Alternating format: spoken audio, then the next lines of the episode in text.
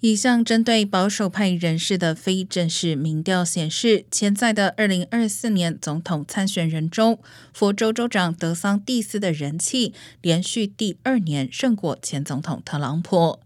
上周末在丹佛举行的西部保守派峰会上，百分之七十一点零一的人表示他们支持德桑蒂斯在二零二四年竞选总统，而百分之六十七点六八的人认为会支持特朗普。